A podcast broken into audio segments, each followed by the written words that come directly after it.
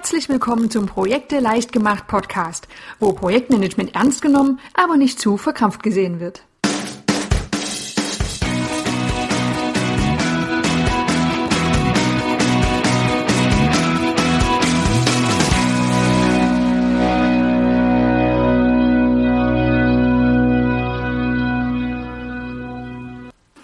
Hallo und herzlich willkommen zur neuen Folge vom Projekte leicht gemacht Podcast. Heute geht es um das Thema Micromanagement oder Micromanager. Vermutlich kennst du diesen Begriff. Wenn du ihn nicht kennst, dann gibt es jetzt mal ein kleines Beispiel. Stell dir vor, du sollst in einem Projekt eine Präsentation erarbeiten vor dem Lenkungskreis. Du holst also alle möglichen Informationen ein, strukturierst diese Informationen und stellst das übersichtlich dar. Und dann kommt dein Chef, schaut dir über die Schulter und möchte, dass du zum Beispiel die Schriftart änderst. Oder dass du doch diese und jene Information noch auf zwei Folien verteilst. Und du denkst dir immer, warum? Es ist doch okay. Alle Informationen sind da, es ist übersichtlich und du weißt auch nicht, warum das jetzt unbedingt noch geändert werden muss.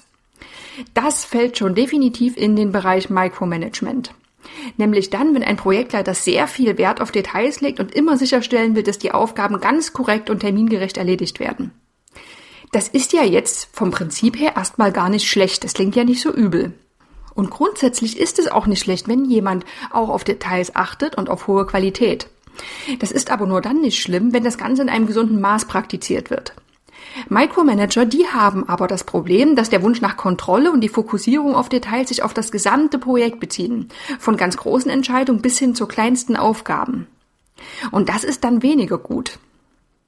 Natürlich hat eine straffe Führung an der kurzen Leine in Anführungsstrichen in bestimmten Situationen auch durchaus seine Berechtigung. Besonders dann, wenn es am Beginn eines Projektes darum geht, die Weichen zu stellen oder kritische Projektsituationen zu meistern. Eine wirklich gute Führung im Projekt, die zeichnet sich allerdings dadurch aus, dass das Team eigenständig Aufgaben umsetzen kann, ohne dass eben ständig jemand über die Schulter schaut. Und auch so, dass du dich als Projektleiter auf deine Kernaufgaben konzentrieren kannst, nämlich das Steuerung, die Kommunikation und die Koordination im Projekt. Liegt auf diesen Kernaufgaben denn auch dein Fokus oder tendierst du doch zum Micromanagen? Schau dir mal an, welche Symptome es gibt, dass jemand ein Micromanager ist. Ein Symptom ist, dass du immer das Gefühl hast, anstehende Aufgaben am allerbesten erledigen zu können. Und deinen Leuten, die traust du nicht so recht über den Weg. Ja, natürlich können die etwas, aber die wirklich anspruchsvollen Dinge, die musst du schon selbst erledigen. Und so delegierst du auch deine Arbeit. Die wichtigen Aufgaben, die liegen alle bei dir, während die wenig anspruchsvollen und in Anführungsstrichen langweiligen Tasks abgegeben werden können. Ein weiteres Symptom ist, dass du immer ganz genau wissen willst, woran deine Mitarbeiter wann arbeiten, so dass du sie auch wirklich unter Kontrolle hast. Du möchtest auch alle Aufgaben, die du an deine Mitarbeiter verteilst, bis ins letzte Detail verstehen. Du hast also das Gefühl, dass du immer sehr in die Tiefe gehen musst. Obwohl deine Mitarbeiter ja die Fachleute sind, möchtest du immer bis ins Letzte auch dieses Verständnis dafür haben, um sie gut steuern zu können. Ein weiteres Symptom ist, wenn du dich sehr gern durch kurze Anrufe oder auch Nachfragen vergewisserst, wie es denn gerade läuft. Und das kann auch mal abends der Fall sein oder wenn du eigentlich im Urlaub bist und damit rechnen solltest, dass deine Leute ihre Aufgaben schon erledigen. Eine sehr große Detailverliebtheit ist auch ein Symptom für Micromanagement. Bösartige Menschen würden es durchaus überpenibel nennen.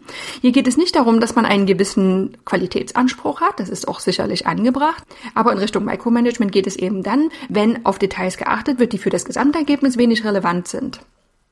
Wenn du sehr gern deinen Mitarbeitern Aufgaben überträgst und ihnen Schritt für Schritt vorgibst, wie sie zu erledigen sind, das ist ein weiteres Symptom. Du gibst also nicht das Ergebnis vor, was du möchtest, sondern auch die Durchführung. Und das letzte Symptom, was ich habe, du möchtest bei E-Mails immer auf CC gesetzt werden und auch ja gut informiert zu sein, wie im Team kommuniziert wird. Insgesamt gesehen ist es sehr häufig so, dass Micromanagement in vielen Fällen ein Zeichen von Unsicherheit ist. Nach dem Motto, weil ich nicht das Gefühl habe, alles überblicken zu können, beschäftige ich mich intensiv mit den Details. Und das ist nicht gut. Denn Micromanagement hat ziemlich viele Auswirkungen. Einmal auf dich und dann aber auch auf dein Team. Schauen wir uns erstmal die Auswirkungen an, die Micromanagement auf dich persönlich hat. Der erste Punkt, dein Schreibtisch ist einfach viel zu voll. Nämlich auch voll mit Aufgaben, die eigentlich nicht zu deinen Hauptaufgaben zählen. Und vor allem, die die anderen oft viel besser erledigen können. Das führt einfach zu viel mehr Arbeit auf deiner Seite und zu viel mehr Stress. Die zweite Auswirkung, du verzettelst dich sehr gern in Details. Deine Aufgabe ist doch als Projektleiter, den Blick auf das große Ganze zu haben und auf die Erreichung der Projektergebnisse. Durch Arbeiten und Kontrollen im Detail geht aber sehr viel Aufmerksamkeit für dieses große Ganze verloren. Die dritte Auswirkung. Dieser Punkt, dass du sehr viel Arbeit hast oder zu viel Arbeit hast, das wird sich überhaupt nie ändern. Das ist also kein Arbeitsstil, der auf die Zukunft gerichtet ist, weil dein Team einfach überhaupt nicht zur Selbstständigkeit erzogen wird. Und die vierte Auswirkung, du machst dir sehr viel Druck und das wird sehr viel Stress verursachen, einfach weil du alles ganz genau verstehen und kontrollieren musst. Jetzt hat dieses Micromanagement aber eben nicht eine Auswirkung auf dich, sondern auch auf deine Leute. Die erste ist, dass keine eigenständigen Entscheidungen im Team getroffen werden. Durch deine Arbeitsweise signalisierst du, dass du die gesamte Verantwortung trägst. Dein Team wird also entsprechend handeln und keinerlei eigene Entscheidungen treffen. Schon aus der Angst heraus falsch zu entscheiden. Dadurch wird natürlich auch das eigene Denken unterdrückt und eigene Ideen. Wer will denn schon ständig ausgebremst werden? Sobald ein anderer alles bis ins letzte Detail überwacht, arbeitet das eigene Hirn schnell auf Sparflamme und das ist eine ganz natürliche Reaktion. Ein wenig hatten wir das vorhin schon, dieser Arbeitsstil ist nicht auf die Zukunft ausgerechnet, denn Mitarbeiter können nicht aus Fehlern lernen. Aus Fehlern lernt man ja bekanntermaßen am besten, und zwar aus denen, die man selbst gemacht hat. Wenn dein Team keine eigenen Entscheidungen treffen kann, muss es auch nicht die Konsequenzen tragen. Und das trägt nun nicht gerade zu einer Entwicklung deiner Mitarbeiter bei. Und dann ist es so, dass Micromanagement Zeit kostet, nicht nur deine, sondern auch die deiner Mitarbeiter. Denn ständiges Berichten, Rechtfertigen, Erläutern und kontrolliert werden, das nimmt eine Menge Fokus von den eigentlichen Aufgaben weg. Und das wollen wir ja eigentlich nicht. Was gibt es also für Behandlungsmöglichkeiten, wenn du am Micromanagement leidest? Der erste Ratschlag ist, beginne doch im Kleinen einfach mal Aufgaben zu delegieren. Delegiere also kleine abgeschlossene Aufgaben, kleine Häppchen, ohne die genaue Vorgehensweise vorzugeben. Das fühlt sich zu Beginn sicher erstmal nicht so richtig gut an, aber probier es trotzdem und schau, was passiert.